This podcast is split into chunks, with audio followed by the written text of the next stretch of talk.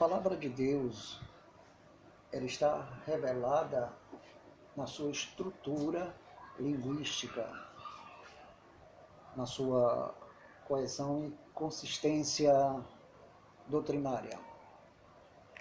Mas nós temos que compreender que a revelação espiritual não ocorre através da coerência linguística, através da estrutura da linguagem, da estrutura frasal, nem tampouco através da coesão, coesão entre textos, através da harmonia, porque a Bíblia em si, sem o Espírito de Deus, não pode ser compreendida, mesmo com toda a sua harmonia estrutural, linguística, coesão e consistência frasal entre um texto e contexto, em diversas partes, em todas as partes das Escrituras, sempre vai depender do Espírito de Deus. Amados, é, precisamos entender que existe sim predestinação para ministérios, ofícios e salvação, que é um fato bíblico, inegável. Por meio de interpretações preconcebidas pelo próprio Espírito de Deus, é possível chegarmos à verdade através de oração. Agora, existem interpretações preconcebidas e exércitos parciais de tópicos bíblicos, tem se contestado a doutrina da eleição eterna de maneira racional e aristotélica. Porém, o fato dos pelagianos e arminianos não compreenderem os desígnios do soberano, de, soberano Deus é uma coisa, negá-lo é outra coisa. Se eles negam, é porque não compreendem. Negar sem compreender não quer dizer que eu nego porque compreendo, mas não aceito. Então não há revelação da graça. Porque quando a graça revela, como aconteceu comigo, que eu era opositor da doutrina da eleição e da predestinação quando a graça soberana de Deus me revelou por vontade absoluta do Senhor, então eu deixei de lado o que era impossível para a minha consciência. E o que era impossível à minha consciência? Simplesmente o fato de não poder remover humanamente a minha falta de compreensão. Então Deus removeu a minha falta de compreensão, a ausência de obstáculo, ou seja, removeu os obstáculos e a ausência que eu tinha para compreender, Deus preencheu. Eu quase que cometo um, equívoco. Mas eu quis dizer que Deus removeu a falta de compreensão, removeu o obstáculo ao meu entendimento me deu espírito de sabedoria, de revelação e olhos iluminados, para que eu a compreendesse e não negasse mais. Nós só negamos o que não aceitamos porque não compreendemos. Porque quando você compreende, é porque o teu coração absorveu e sabe do que se trata. Agora, se há oposição nessa tua compreensão. Então, essa oposição, ela é soberba, orgulhosa, inimiga de, de Deus e da sua soberania. Então, há na pessoa o ato de negar o que ele já está compreendendo e sabe perfeitamente que tem fundamento, então quando ele toma a atitude de negá-la compreendendo, ele é um, rebelde. Então significa que esta pessoa está debaixo de disciplina e os juízos de Deus é que vai desarmá-los. Ou de forma bastante estranha, Deus pode permitir que ele biologicamente seja desarmado. Porque existem fatores na nossa natureza que Deus age permitindo a destruição do corpo para que o espírito seja salvo. E Deus desarma o nosso corpo, permitindo a destruição do corpo por meio de alguma coisa que vai nos desarmar. É assim que Deus faz quando o homem não aceita a ação do Espírito na sua alma. Então vem a ação da disciplina sobre o seu corpo. O Espírito é salvo, obtém a promessa de salvação para sempre, mas o corpo corre o risco de ser destruído. E eu tenho testemunhado fatos semelhantes a esse. O homem precisa olhar para si mesmo. Ele precisa verificar o seu estado de criatura finita e limitada, como tenho falado, diante de um Criador onipotente, onisciente, onividente, eterno, santíssimo e imutável. Assim, com humildade e submissão às Escrituras, você, ao seu autor final, pode ter uma vida diferente. Quando você se submete às Escrituras, ao autor dela, ao revelador do Pai, que é Jesus Cristo, nosso Senhor, então algo vai mudar na sua vida. Então, nosso objetivo ao apresentar esse estudo que tenho em mãos é que tenhamos o mesmo espírito e você posteriormente possa ler, nos acompanhar, estudar, porque essa é a esperança do autor desse estudo, é que com o mesmo espírito o assunto que ele apresenta seja lido. Ele procura ser prático na sua exposição e bíblico na fundamentação. É o que nós vamos fazer neste ministério nos cultos de segunda-feira a domingo. Ser prático na exposição e biblicamente na fundamentação. Então nós esperamos que todo o nosso trabalho seja uma bênção na sua vida e na vida da sua família, do nosso ministério, da minha irmã, dos meus filhos, dos que visitam o site, dos que visitam o, o Facebook, porque o nosso ministério está sendo divulgado no Facebook. Temos nosso site, como já falei, temos o Web Rádio e o Web Igreja. E o Spotify, que no mesmo gravamos nossas palavras inspiradas por Deus porque Deus nos incita a falar o que está escrito por meio do seu Espírito. O nosso objetivo, não temos por objetivo a apresentação da discutíssima doutrina da predestinação em si mesmo, exaustivamente estudada por consagrados e respeitáveis teólogos. Não vamos apresentar de forma exaustiva nosso alvo pretendido do autor do livro, do estudo do nosso ministério, é a exposição o mais diretamente possível, simples e prática.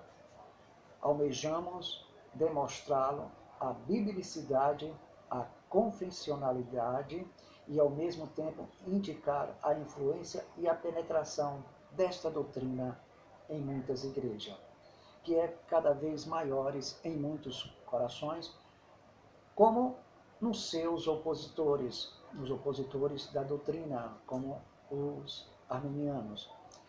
Essa penetração também ocorre na missiologia, ou nas missões principalmente, na liturgia das igrejas, até naquelas que são reformadas, como pensa o autor sobre sua igreja. Ou as demais igrejas vinculadas ao seu ministério. A aplicação da doutrina é mais interessante para ele e para nós, mais que a explanação detalhadamente técnica. Não queremos apresentar um estudo filosófico, racional, metafísico, um estudo analítico com profundidade grega, porque isso depende, ou seja, as palavras da graça só são reveladas pelo Espírito de Deus. E Deus não faz uso da sabedoria grega, da metafísica, é, da, análise, da análise científica, porque não se conhece a palavra de Deus, a graça de Deus, por meio da sabedoria do mundo, da sabedoria humana. Não são palavras persuasivas ou dissuasivas, são palavras reveladas pelo Espírito de Deus e Deus é o único que sabe revelar com perfeição. Eu só sei lhe dizer uma coisa conforme São João capítulo 6, versículo 45, está escrito nos profetas. Todos serão ensinados por Deus, ouvirão a Deus, aprenderão com Ele e Deus os entrega a Cristo. É o que vai acontecer com você, com muitos, como aconteceu comigo. Esperamos alcançar nosso objetivo, assim como o autor do livro espera ter conseguido o seu intento, o intento do seu trabalho, que é o mesmo na nossa rádio de segunda-feira a domingo. Os cultos da nossa igreja, do nosso ministério, consistirá em ensinar a palavra de Deus, revelar quem é nosso Deus, nas coisas comunicáveis, não as coisas ocultas, aquelas que são reveladas a vontade de Deus revelada, não a vontade oculta, não as coisas incomunicáveis, somente aquelas que estão escritas com a ação de Deus. Como o próprio autor afirma, nós também afirmamos, continuamos calvinista na confissão formal de fé, mas estamos com aceleração incrível. Em muitas igrejas, abraçando os ensinos do arminianismo, ou abraçando a visão arminiana nas prédicas, nas pregações evangelísticas, em alguns cantos inológicos, apelativos, tradicionais, sentimentalistas, e em grande parte da inologia popular das generalizadas equipes de louvor. A palavra pregada nesses louvores são sentimentalista, humanista e democraticamente comovedora que envolve a natureza carnal humana. Apesar de muitos entenderem que choro, sentimento de arrependimento são sinais do espírito, mas não é, são sinais humanos. Veja bem, especialmente as comunidades tendem ao, ao pentecostismo, ou seja, são carismáticos, nas quais o ministério pastoral é menos reformado e pouco cuidadoso, doutrinariamente falando. É o que acontece na maioria das igrejas é, pelagianas. Tem muitos que são menos reformados outro mais arminianos. Para alguns ministros, o zelo da casa de Deus não é prioritário como nos séculos anteriores, mas a satisfação do, auditório, a alegria do ouvinte, o número de decididos por Cristo, quando se manipula as palavras com sinais de influência da força persuasiva e psicológica daquelas palavras que são interiorizadas e configuradas assim à mente humana. É mais fácil trabalhar observando o ser humano, fazendo uma leitura corporal dos músculos do rosto, você tem uma percepção de que, ou seja, quais as palavras que estão atuando na mente humana. É muito fácil se você fizer uma leitura corporal do auditório, você vai perceber pelo olhar, pela mudança do comportamento dos músculos do seu rosto, porque o seu organismo vai liberar, vai liberar uma substância que altera os músculos do rosto, como a forma de olhar, de ouvir. Essa atitude é fácil você gerar com as palavras e trabalhar em cima destas emoções quando você sabe fazer uma leitura corporal dos movimentos do corpo, pois o comportamento gestual comunica o que a pessoa está pensando, o olhar e a modificação dos músculos do rosto. Temos 43 músculos no rosto.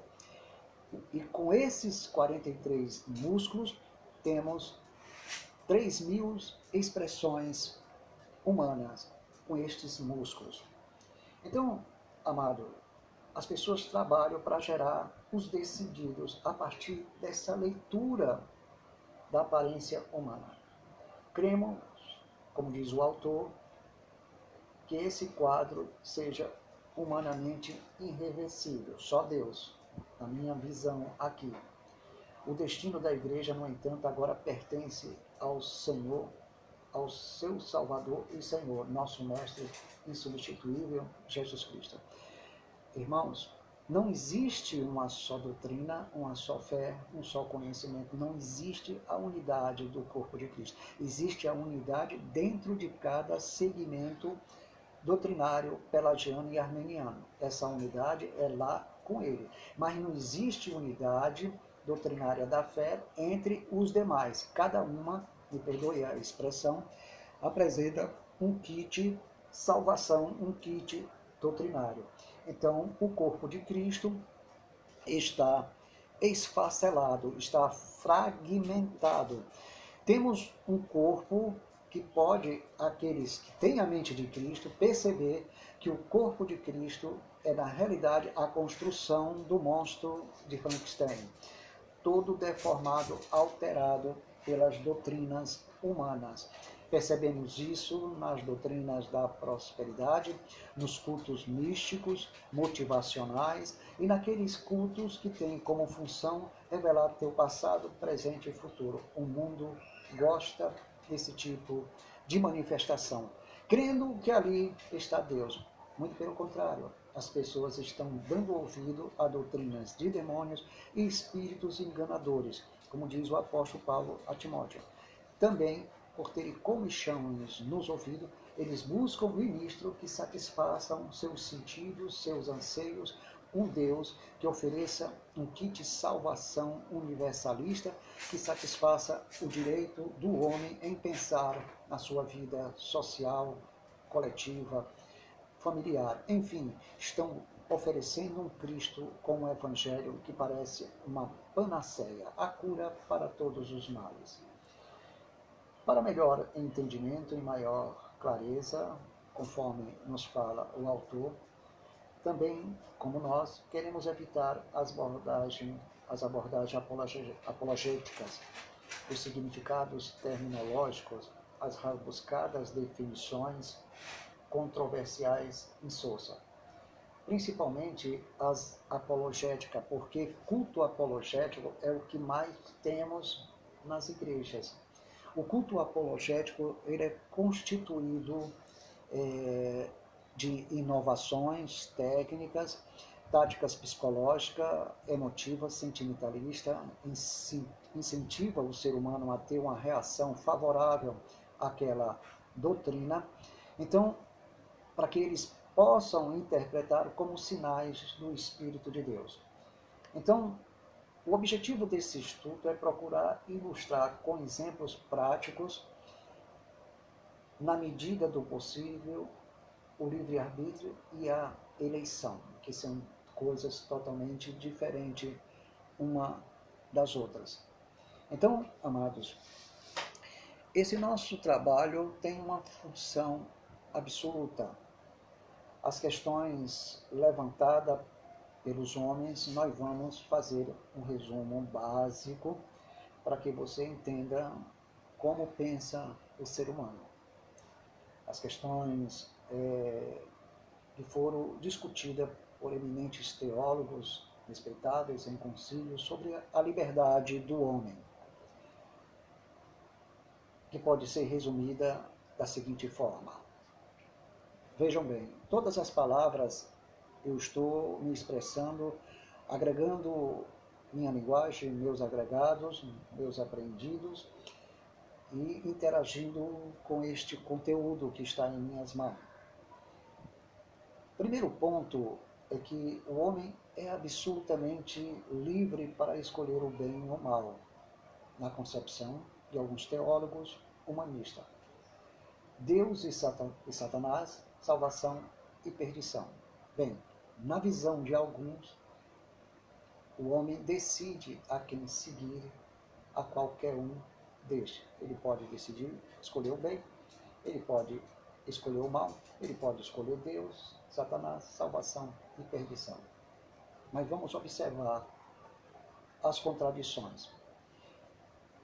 Ele não escolhe o bem, ele sabe fazer o bem externamente, com sua mente, com seu corpo, com suas ações, com suas expressões corporais, porque são padrões bíblicos externos. Todo mundo pode praticar isso de forma racional. Mas ele não pode alcançar de forma ilimitada a prática de todo o bem, porque fisicamente é, ele é limitado, mentalmente também. Então ele não consegue ser universalista na prática do bem. Prova que seu livre-arbítrio é imperfeito, é escravo das suas próprias limitações. Ele escolhe o mal. Também com relação ao mal, ele é limitado. Ele não é universalista de forma ilimitada alcançar a dimensão do mal além do que ele pode, segundo a sua capacidade psicológica, emocional e física, ele não pode ir além dos seus limites pessoais. O mal, ele escolhe o que é possível, o que é alcançável e o que é, é possibilitado para ele segundo as circunstâncias. Então ele não tem uma dimensão infinita para praticar o mal, mas ele pratica dentro de um contexto conforme as limitações e a capacidade de sua natureza.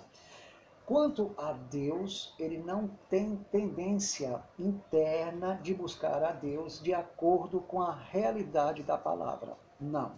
Ele não pode, ele não tem condição humanamente, mesmo ele sabendo praticar o bem, ele com esse bem natural, que é carnal, humano e terreno, ele não tem condição de gerar em si o princípio da fé e do novo nascimento, ou seja, ele não tem capacidade espiritual porque é morto internamente, portanto, não podem jamais ser o princípio do novo nascimento e da fé. O homem não é o princípio do novo nascimento e da fé.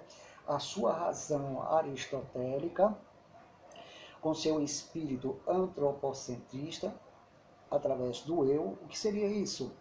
o estudo do eu do homem através de si mesmo em seus costumes internos e externos.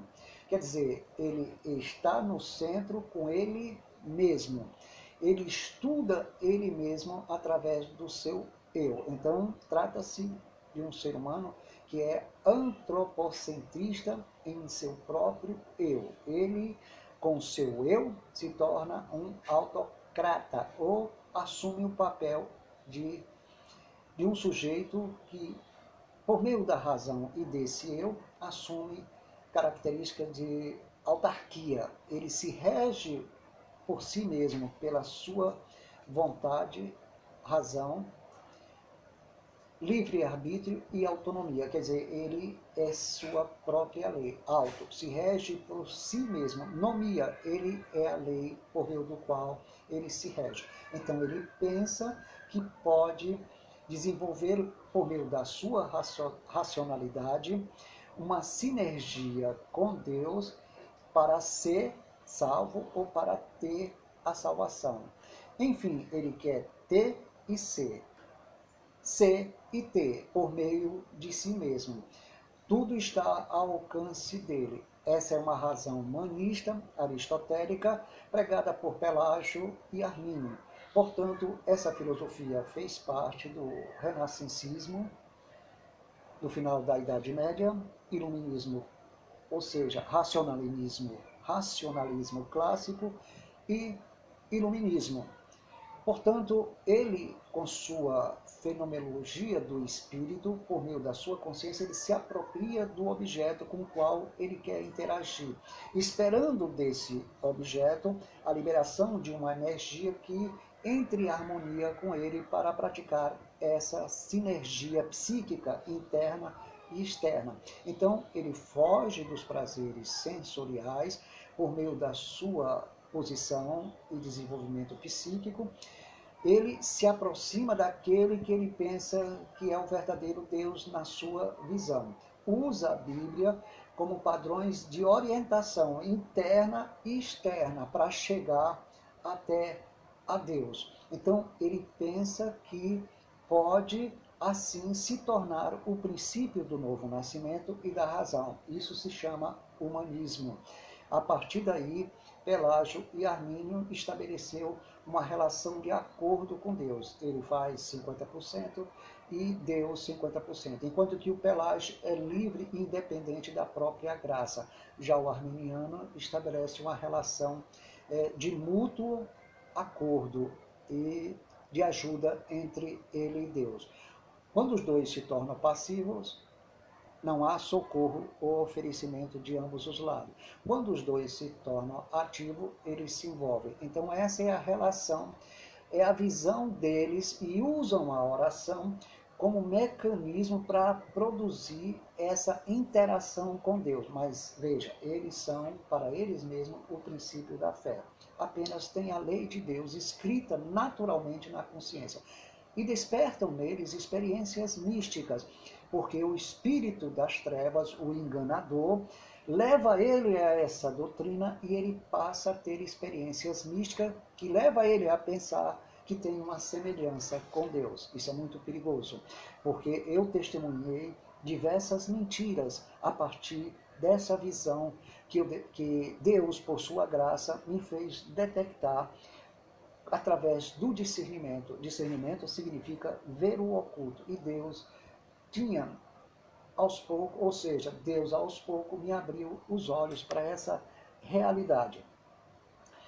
Então, amados, ele não pode escolher Deus nem a salvação. Ele escolhe Satanás inconscientemente, involuntariamente, porque ele está debaixo do governo das trevas. O mundo é jaz do maligno, o Deus desse século cegou o entendimento dos incrédulos. Segundo Coríntios 4.4. Então, ele não tem percepção, percepção desta realidade, porque ele está morto, ele é natural. Natural é aquele que se, ver, se leva pela sua própria natureza e impulso, ou seja, seus próprios pensamentos, sentimentos, impressões, sensações, instintos, impulsos, estímulos, enfim, tudo que existe nele, até em forma de desejo, ele utiliza para, para seu principal objetivo, alcançar Deus. Então, ele não escolhe a perdição, ele já está dentro do contexto da perdição. Se ele não for eleito, predestinado, ordenado para a vida eterna, ou seja, registrado e escrito, como diz Atos 18, ou seja, Atos capítulo 13, versículo 48, então ele não pode fazer nada. É preciso que Deus entre em ação. Primeiro Deus, em seguida o homem recebe vida, depois da vida recebe a fé e ele passa a caminhar com Deus. Existe base bíblica para isso que eu estou falando. A outra visão afirma o seguinte: o homem não é livre para escolher nada, porque é escravo incondicional da divindade da qual é apenas mordomo deste mundo. Sua vida e seus atos são controlados pelo Criador e Senhor. Então, ele se torna um escravo incondicional e, de certa forma, inconsciente quando ele tem ou não conhecimento de Deus. Mas quando o salvo, o eleito, o predestinado, ele sabe que ele é um escravo incondicional do seu Senhor e ele, sendo o mordomo deste mundo, aceita essa condição de escravo pela graça. É uma situação onde ele não se oprime. Por quê? Porque ser escravo do Senhor é movido pela graça ao reconhecer que ele é propriedade exclusiva de Deus. Então ele não está livre do seu Criador. Ele pertence ao Senhor porque foi comprado pelo sangue de Jesus. E o que se compra com esse preço é para sempre propriedade do Senhor. Quando os homens escravizavam os homens negros, que eram que, que eram não, que são semelhantes a nós, havia essa ideia de que eles eram proprietários para sempre por causa de um preço que foi pago. Mas para Cristo, negros e brancos são para Deus, quando estão apresentados como escritos registrados para a vida eterna, eles são propriedade de Deus, comprados pelo sangue de Jesus Cristo, seja negro ou branco, porque todos, na condição de elegidos e predestinados, não existe conceito ou preconceito racial. Todos são filhos de Deus quando se trata de elegidos e predestinados. Então, tem mais um pensamento. O homem é relativamente livre, relativamente tem liberdade de escolher aquilo que seja inerente à sua natureza, até certo limite. A sua expressividade natural, até certo limite. Ele possui liberdade de obrigação essencial e original, inclusive para acolher ou repudiar o bem físico, o bem moral e não o bem espiritual. Porque o bem espiritual é Deus que planta no coração do eleito e predestinado. Então, a sua liberdade é relativa, ele escolhe dentro das suas condições de tempo e de espaço e de acordo com a sua capacidade, o que é inerente à sua natureza, até onde ele é possível conseguir conquistar.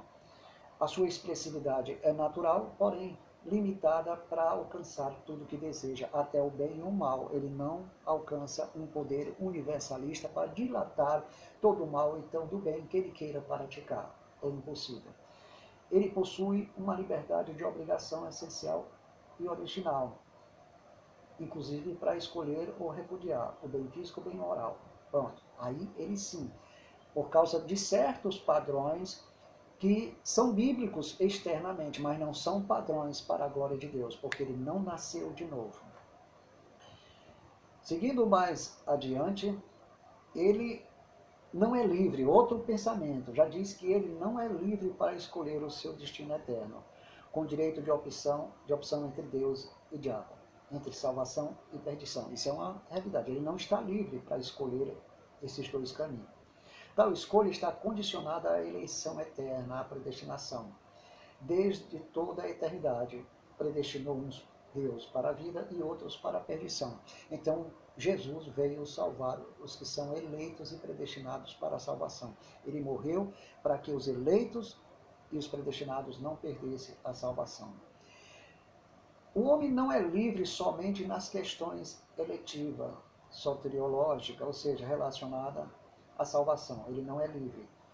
E nem nas questões escatológicas, ele não é livre para tomar uma decisão sobre as questões da salvação e sobre as questões escatológicas. Ele não tem poder de controle sobre os efeitos escatológicos, sobre o que vai acontecer no mundo, ou o seu encontro com um momento escatológico, ou da situação escatológica do mundo sobre ele, enfim, ele não tem livre decisão para obter uma coisa ou fugir da outra. Ele não, não há nele eleição para decidir a salvação ou escapar dos efeitos escatológicos registrados na promessa. Ele não escolhe ser objeto da graça, ele não escolhe ser salvo, ele não se destina para a vida eterna, porque ele não é o princípio da salvação, ele não é o princípio do novo nascimento, ele não é o princípio da fé. Veja bem. Então, todas essas proposições acima serão discutidas no nosso estudo, através desse material que eu tenho em mão, mais direcionado à praticidade doutrinária do, do nosso povo, que é a reflexão teológica dos eruditos. Então, amado, aqui eu encerro essa explanação e vamos falar na próxima aula, que será é, quinta-feira, nós estaremos. Quinta-feira não, desculpe. Hoje é segunda-feira, é claro.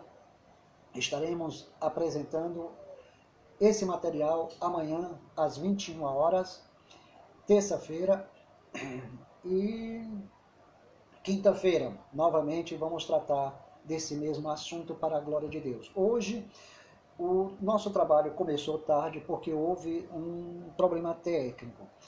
E no momento o problema foi resolvido e eu tive que suspender o suporte técnico da rádio para realizar esse trabalho. E graças a Deus foi concluído com sucesso. E vou ter que aguardar até amanhã para o profissional continuar a configuração.